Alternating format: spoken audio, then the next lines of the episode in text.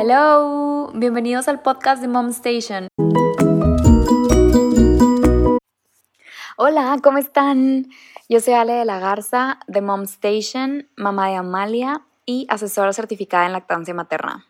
Bienvenidos al podcast. Hoy es el tercer episodio y vamos a hablar sobre el papel del papá en la lactancia. Porque el papá, aunque no parezca, tiene un papel súper importante en todo este proceso y puede participar muchísimo apoyando a la mamá de diferentes maneras que ahorita les voy a platicar, así como también convivir con el bebé para crear un vínculo igual de intenso que el de la mamá.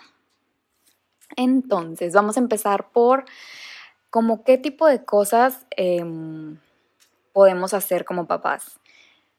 Hay que apoyar a la mamá con todo lo demás que no tengan que ver con, con darle de comer al bebé. Porque la realidad de las cosas es que la lactancia, por temas de la naturaleza, sí es algo directamente relacionado solamente a la mujer, porque la mujer es la que tiene los pechos, la mujer es la que tiene la leche, Em, y es algo de supervivencia, de que el bebé realmente pertenece con la mamá esos primeros meses de vida.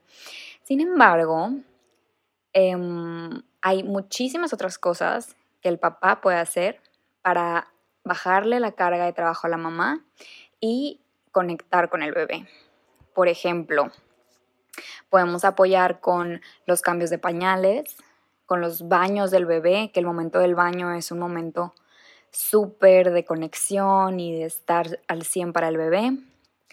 Podemos apoyar repitiendo al bebé, que normalmente esos primeros meses es eh, un tema necesario, ¿no? O sea, darle la toma de leche, después repetir al bebé, después hacer el cambio de pañal. Pues una dinámica súper bonita que de hecho me contaron unos, unos, una pareja muy bonita que fue un taller prelactancia conmigo, que así se la turnaban, que ella le daba de comer y luego él, se lo, él agarraba al bebé, lo repetía, le cambiaba el pañal, lo dormía y ya se lo regresaba a la mamá para tenerlo ahí cerquita por si volvía a necesitar comer, eh, tomar leche, ¿no?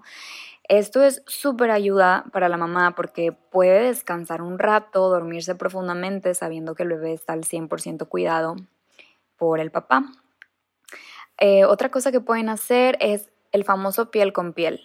El piel con piel normalmente es también dirigido a la mamá, ¿no? O sea, en cuando nazca el bebé te lo ponen en el pecho, que es lo ideal, y es verdad. Sin embargo, el que el papá lo pueda hacer con el bebé también es un momento súper bonito y súper especial en el que los dos pueden establecer un vínculo más fuerte, escuchar el corazón de papá, escuchar su voz, estar con él, olerlo, sentir su calorcito es lo máximo para ellos y también le das un ratito a la mamá para poderse ir a bañar o comer, miles de cosas, ¿no? Em, por otro lado, eh, el tema de las actividades de casa los primeros días puede llegar a ser algo que el papá se puede encargar al 100.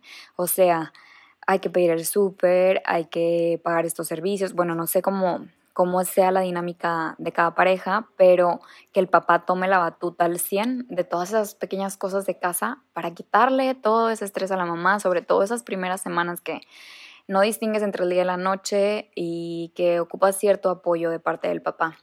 Que de hecho hablando con, con Maggie, la del, la del episodio número uno de este podcast, la psicóloga de MindSense, ella me decía que muchas veces siempre pensamos en que la mamá es la que que le echen la mano, pero también el papá tiene esta cierta consideración especial porque por primera vez en su vida es papá y porque por primera vez en su vida no sabe qué hacer con un bebé, ¿verdad?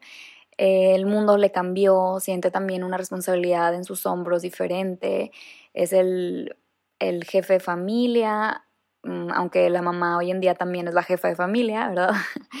Pero bueno, o sea, también es algo que hay que tener en consideración y como mamás, nosotras también em, darles un poquito de chance en lo que se acoplan a este proceso.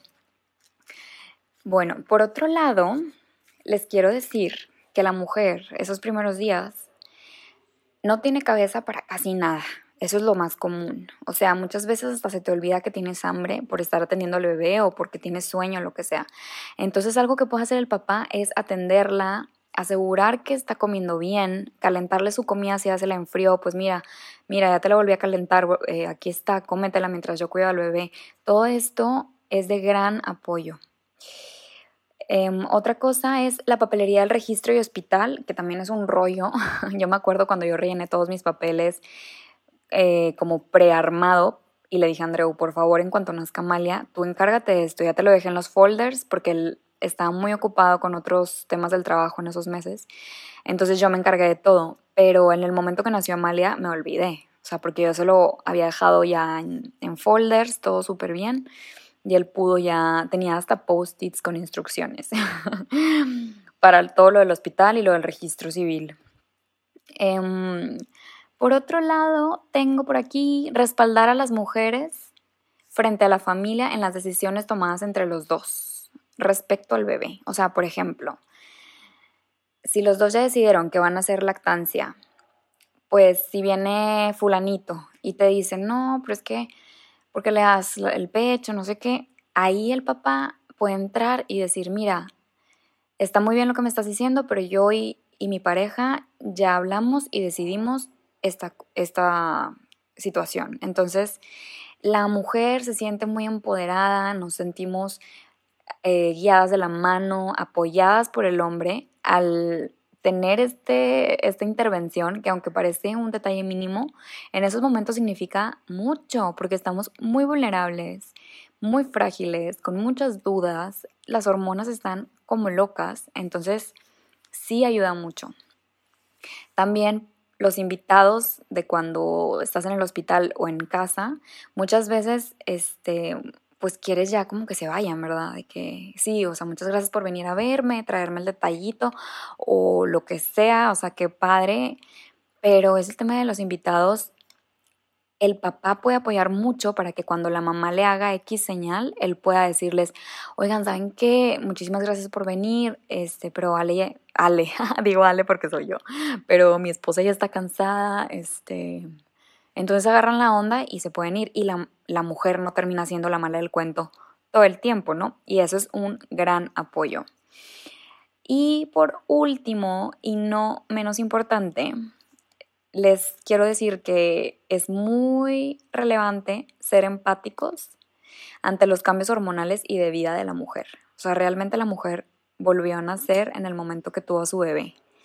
Y aunque como les dije, el hombre también tiene muchos cambios y el hombre también tiene que ser considerado en este tipo de atención especial, pero la mujer, eh, pues son temas físicos, o sea, de que porque nació el bebé, pues todo esto está revolucionándola y realmente creo que sí, los hombres nos harían un gran favor si tienen eso en mente, porque puede que estemos diciendo cosas que no deberíamos decir o puede que estemos tratándolos de alguna manera que no es correcta, pero no es que sea la mujer porque quiere, es porque hay una cosa poseyendo su cuerpo.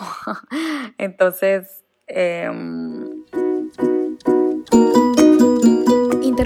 podcast para contarte que doy asesorías de lactancia y diferente tipo de talleres. Para saber más información puedes visitarme en Instagram como mom.station. Quédate escuchando. El papá también tiene un papel muy importante en este proceso. Estoy haciendo este episodio precisamente porque cuando doy asesoría a alguna pareja o el taller prelactancia, noto mucho que los papás como que llegan con una actitud a veces como de desinterés porque inmediatamente piensan que es un tema de la mamá o algunos otros llegan con un problema de que me dicen es que Ale, yo quiero ayudar a mi esposa en la lactancia, pero siento que los hombres no podemos formar parte de ella y se sienten de alguna manera excluidos. Entonces, este episodio es para contarles que no tienen por qué sentirse excluidos, pueden apoyar de muchísimas maneras a su pareja. Les quiero contar eh, una cosa que tiene mucha relación, que es la oxitocina. la oxitocina es la hormona del amor. Esta hormona mágica, preciosa, está presente en muchos momentos de la vida pero el pico más alto que presenta la mujer de esta hormona del amor es en el momento del parto. Y el bebé también tiene un pico bastante alto. Y no es casualidad, este pico alto de oxitocina es para que los dos se enamoren. Cuando nace el bebé y se lo ponen a la mamá, que tengan este contacto de piel con piel, que se vean y entonces que se cree un vínculo y este vínculo es por supervivencia, para que la mamá lo ame y lo quiera cuidar y dé todo por este bebé. Este momento de la primera hora de vida, que es cuando tenemos este pico altísimo y estamos como drogadas en la felicidad, en el amor, nos ayudan mucho a fortalecer ese vínculo con el bebé.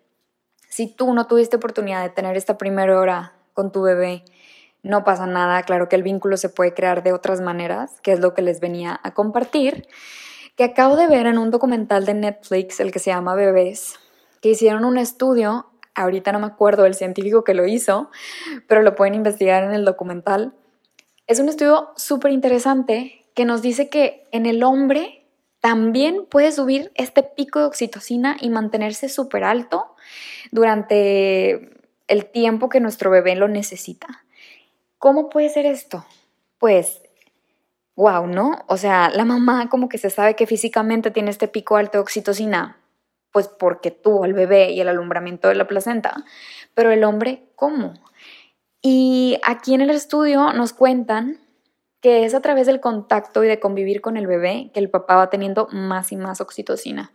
Si el papá no tiene estos momentos de bonding con el bebé, no crea este vínculo con el bebé. Pero si sí los tiene, pues lo va creando y se le va haciendo cada vez más fácil estar con el bebé. El papá también puede tener ese vínculo intenso con el bebé y no tiene que tener que ver precisamente con la lactancia. O sea, es el convivir, el jugar, el estar con él, el procurarlo, lo que va a hacer que este vínculo cañón se cree igual de potente que el de la mamá.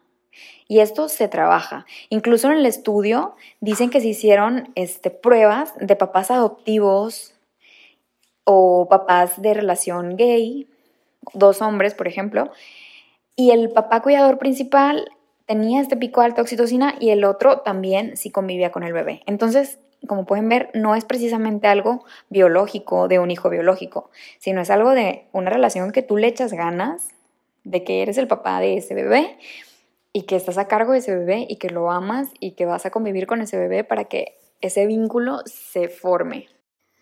Por otro lado, les quería compartir que obviamente pueden apoyar dando biberones al bebé. Lo que pasa es que como asesoras de lactancia nos corresponde recomendar esto ya pasado el primer mes de vida del bebé para que ya esté bien establecida la lactancia y que no haya el llamado síndrome de confusión entre la mamila y el pezón. Entonces, obviamente pueden ayudar a esto, pueden alimentar al bebé, pero considerando que para el bienestar de la lactancia prolongada y continuada es recomendable empezar después del primer mes de vida. ¿Ok? Y también otra cosita que no había comentado es el apoyo moral hacia la mamá. Lactar los primeros días puede llegar a ser un reto muy grande, muy grande, muy mm, mm, importante, eh, una cosa nueva a la que la mamá se enfrenta que, que antes nunca había vivido. Y a veces duele, que no debería doler, pero bueno, los primeros días en lo que le agarramos la onda, en lo que el bebé succiona bien y en lo que las hormonas se regulan, pues el pezón es muy sensible. También estamos molestas porque los primeros días también están las, los pechos muy llenos de leche cuando da el llamado bajón de leche como al tercer día de, parir. Eh, nos sentimos incómodas, nos vemos en el espejo y decimos, ¿quién es esta persona? ¿Y por qué tengo los pechos tan gigantes? O sea, ¿qué pasó? y todo esto, se los prometo que el apoyo del papá puede llegar a ser la decisión de la mamá de si continuar con su lactancia o no. O sea, el papá de verdad puede contribuir a que la mamá se sienta escuchada, apoyada, apapachada, entendida.